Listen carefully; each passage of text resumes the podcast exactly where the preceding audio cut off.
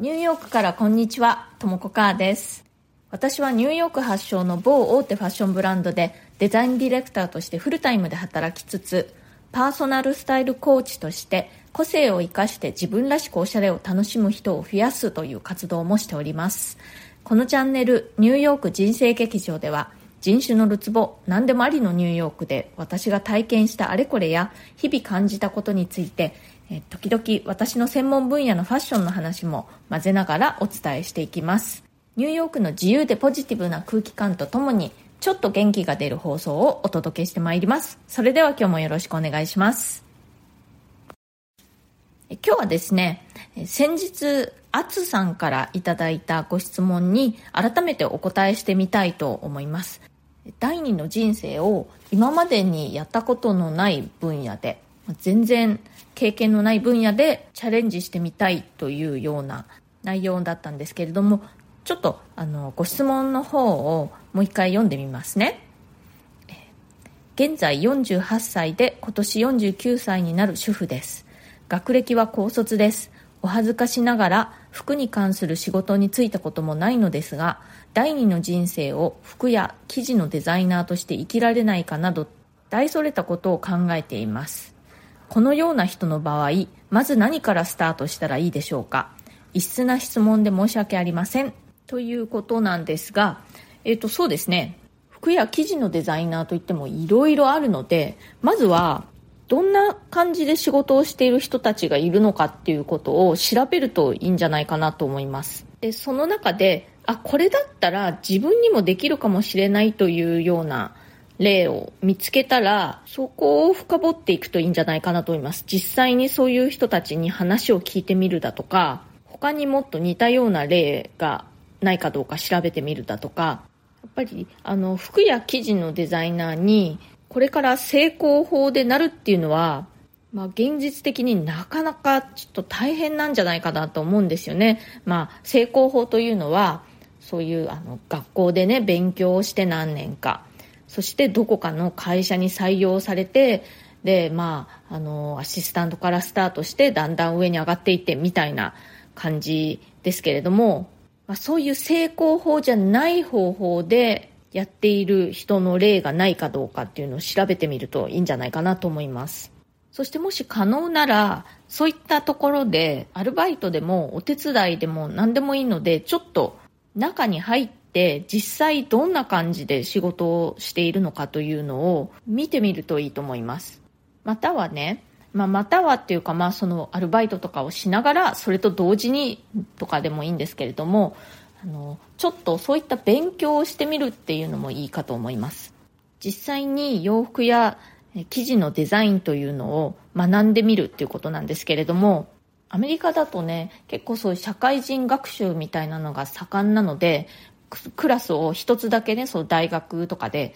取るということもできるし、まあ、そうじゃなくてもワークショップみたいなものも結構あるんですけれども、日本の事情がね、ちょっと私もよくわからないので、あれなんですけれども、まあ、調べてみるといいと思いますよ。で、専門学校とかの夜間コースとかだったら、社会人の人なんかも結構来ているかなと思うので、そういうところで勉強してみるのもいいかもしれません。で、まあ、もっとね、軽い気持ちで、カルチャースクール的なところに、まずは参加してみるっていうのでもいいかと思います。で、そういうところに行くと、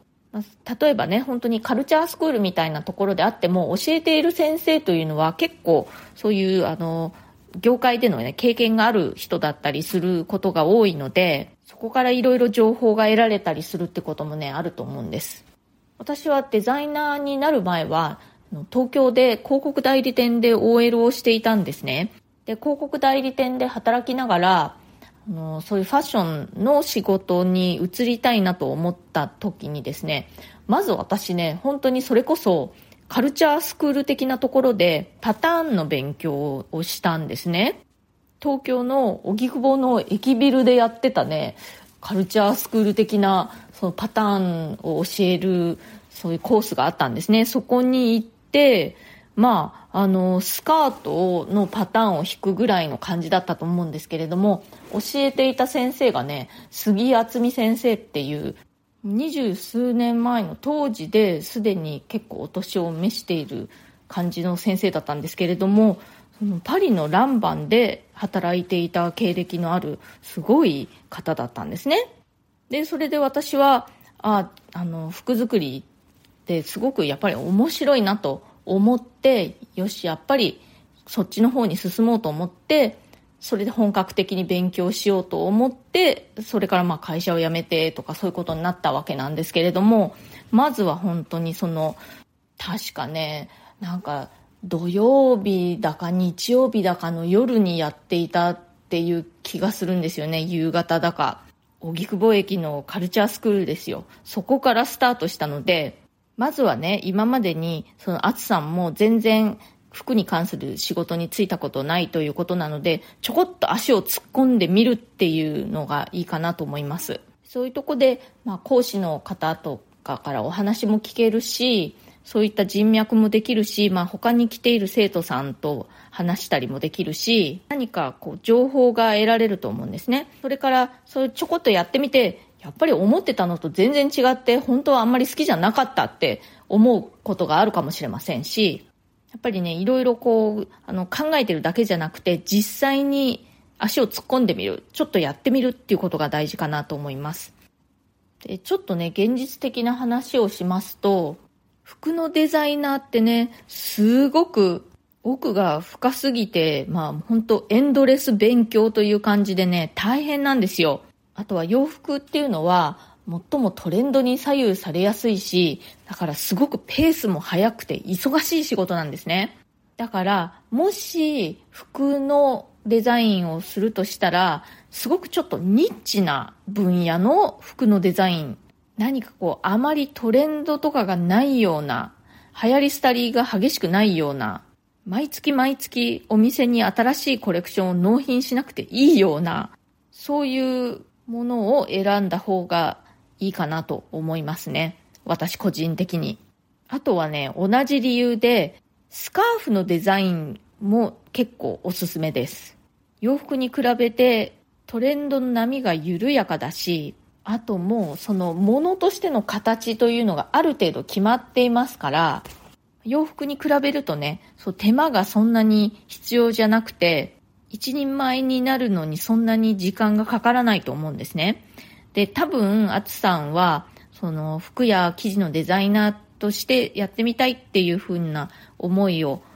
抱くということは、まあ結構絵が好きだったりとか上手だったりするんじゃないかなと思うんですけれども、本当にスカーフっていうのはもうあのデザインイコール、もう絵、絵イコールデザインなので、洋服みたいにね、この襟の形がどうだ、袖がどうだとか、こう、素材はどうする、付属品はどうするとか、そういうことをね、考えなくていいので、服をデザインするよりは、まあ、楽っていうと語弊がありますけれども、まあさっきも言いましたように、一人前になるのにそんなに時間がかからないんじゃないかなと思います。それもね、それに関した何かこう、あの、クラスとかね、ワークショップとか、そういったところに参加してね、勉強して、で、あとはそのコネクションを作って、まあいろんな人に話を聞いてみたいなことをやるのが、まずはいいんじゃないかなと思います。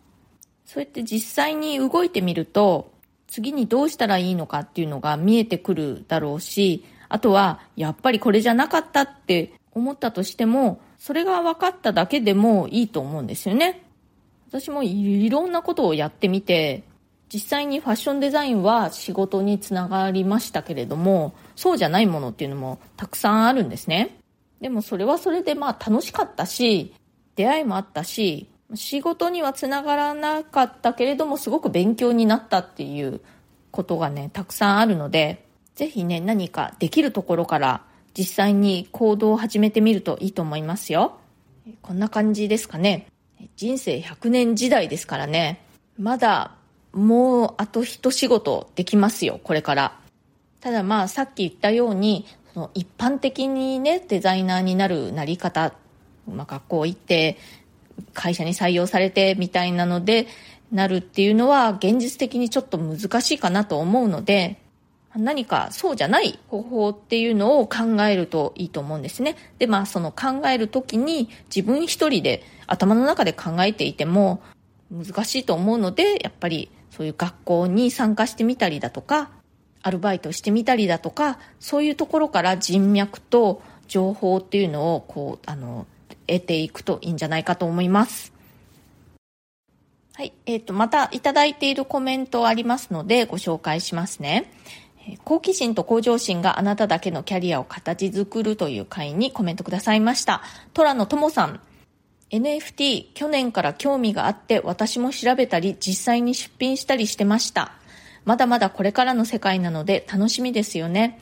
私も興味があるなと思ったことに手を出しています。なかなかスッキリとして身につかなかったりしますが、楽しくてやってしまいます。そう考えると自分の気持ちに素直に行動してますね。ということで、トラのともさん、いつもありがとうございます。お、すごいですね。NFT もうすでに実際に出品されたりしているということで、もう私なんてまだまだですよ。でも、そうやって興味があるなって思ったことに手を出してみるのって大事だなって思うんですよね。まあ、全てがね、ものになるわけではないですし、まあ、仕事になったりだとか、何かこう、まあ、趣味だとしてもめちゃめちゃ花開くわけでもないですけれども、やっぱりいろいろやってみるって、まあ、単純に楽しいですしね。それにそこでまた新たな出会いがあったりもしますしね。お友達ができたり。でも本当ね、私も NFT にすごく興味を持っているんですけれども、今のところね、まだね、謎だらけです。実際にね、虎野友さんみたいに、その出品とかしてみると、もっといろいろ理解が深まるのかなと思うんですけどね。いや、本当素晴らしい行動力です。それから、えー、私が留学先にニューヨークを選んだ理由にコメントくださいました。えー、CK さんは、えっ、ー、とですね、あの、ボイシーパーソナリティでもあるんですよね。で、ルワンダにね、お住まいで、ルワンダでタイ料理のレストランをされているという、面白いですよね。ちょっと読みますね。ともこ母さん、こんにちは。以前から密かにフォローさせていただいていたともこさんから、私のチャンネルへのコメントありがとうございます。サプライズ嬉しかったです。番組内でもコメントを開始します。ルワンダに縁のあった私ですが、ニューヨークに憧れています。ともこさんはそんな行きさつから始まったニューヨーク在住がもう24年なんですね。ご縁って不思議良いものですね。生き方やキャリア形成についてとても共感するところが多いです。これからもよろしくお願いします。ということで、CK さんありがとうございます。そう。なんかね、私の方こそサプライズ嬉しかったですよ。なんか、聞いていただいていたなんてっていう感じでね。今度ね、ぜひ、あの、この放送でコラボとかできたら嬉しいなと思っております。この間はね、その私がその対談させていただいた田中田中恵子さんとの対談もされていたんですよね。なんかそうやってこう、いろいろつながっていってね、このボイシー上での出会いっていうのも、すごくなんかこう楽しいですよね。この、あの、リスナーの方との出会いももちろんありますし、こうやってね、パーソナリティ同士の出会いみたいなのがあって、なんかそういうところもこのボイシー楽しいなと思うんですね。特に私ね、こうやってニューヨークに、う、ずっと、なんていうの、日本から遠く離れて住んでるじゃないですか。だからね、こういう感じで日本人の方々と日本に住んでる方だったり、まあ世界中に住んでる日本の方とつながることができてすごく嬉しく思っています。それから好奇心と向上心があなただけのキャリアを形作るの会にコメントくださいました。矢口洋大さん。問いに何日も向き合い、考えをまとめてから収録を収録を始められるともこさんの丁寧さが素敵です。実はともこさんが今回のようなテーマで話される時によく使われるにじり寄る。何らかの意図を持ってじりじりと近づくという表現に私はいつも反応していました。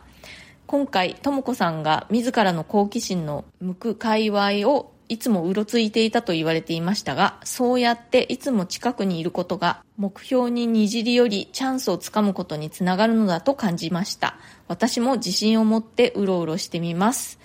えー、矢口洋大さん、いつもありがとうございます。あの、問いにね、何日も向き合って考えをまとめてから収録を始めると言えば聞こえはいいんですが、まあね、その答えを出すのに時間がかかるというか、まあ割とね、そう、じっくりしたタイプなんですね。割とね、決断を下すときは直感的というかもう、まあ、パッと決めるんですけれども、そこに至るまでが結構ね、うーんってね、保留みたいな時間の長いタイプの私です。だからそういったところもちょっとあるのかなと。まあ、丁寧と言っていただけて嬉しいですけどね。えー、あとは、にじり夜っていう表現、私そんなにやっぱ使ってましたかね。でもまあ、そういう感じでいつも感じているので、まあよく言っているんでしょうね、きっとね。そう、にじり寄っていくんですよ。じわじわとね。あの、ホタルの歌あるじゃないですか。あの、ほう、ほう、ほうたる恋っていうあの歌で、あの、こっちの水は甘いぞ、こっちの水は苦いぞって言うじゃないですか。で、私なんとなくいつもね、うん、こっちの甘い方の水に寄っていくぞっていう感じでいるんですね。自分にとって甘い香りのする方向に寄っていくというのか。それはね、楽をするということではないんですよね。結構甘い香りのする方に行くのが困難な時とかあったりするんですけれども、でも甘い香りがするから寄っていってしまうという感じでしょうかね。まあね、人それぞれ、その、何を甘い香りと感じるかっていうのが違うっていうところがまた面白いなと思うんですけどね。矢口洋大さんもぜひね、ご自分の感覚に自信を持ってうろうろしてみてください。はい、今日はですね、リスナーのあつさんのご質問にお答えしてみました。第二の人生を服や生地のデザイナーとして生きてみたいというあつさんなんですが、具体的にじゃあ、まずは何をしたらいいのか。まずはね、本当ちょっと足を突っ込んでみるっていうことがいいかなということで、まあ学校とかそういうカルチャースクールでもいいので、何か勉強を始めてみるということと、アルバイトなり、お手伝いなりで実際にそういう仕事をしている人と関わってみると。まあ、これも、まあ、いわゆるにじり寄ることの一つだと私は思うんですけれども、あでもね、アツさんのように、そう、アラフィフから全く新しいことにチャレンジするっていうのは不可能ではないと思うんです。ただ、やっぱり20代、30代の人が第二の人生というか、そういうガラッとキャリアを変えるというのとはちょっと違った方法というのが必要かなと思うんです。一番理想的なのは、今までの自分のキャリアや経験を活かして、そこからちょっと斜め上にずれるみたいな感じで、新しいことを始めるっていうことかなと思うんですけれども、それにしても、やっぱりその、勉強したりだとか、情報を収集したりっていうのがすごく大事だと思うので、まあ、まずはね、できるところから行動を始めてみて、で、それを今までの自分の経験と何か結びつけられないかって考えてみるといいんじゃないかなと思います。こんな感じでリクエストや質問、それから相談なども受け付けていますので、コメント欄からでもいいですし、あとは私のプロフィールのところに質問できるウェブサイトのリンクを貼っていますので、そちらからでも OK です。そのリンクを使っていただくと私だけに質問が届くので、匿名で質問したいという方はそちらをご利用ください。ニューヨークのことやファッションのこと、キャリアのこと、キャリアチェンジのこと、海外で暮らすこと、海外で働くこと、それ以外でも何でも OK です。あとはね、普通にコメントなんかも送ってくださると、とても嬉しいです。いつもね、あの、とても楽しみにしています。ぜひね、お気軽に送ってください。今日も最後まで聞いてくださってありがとうございました。それではまた次回、ともこかーでした。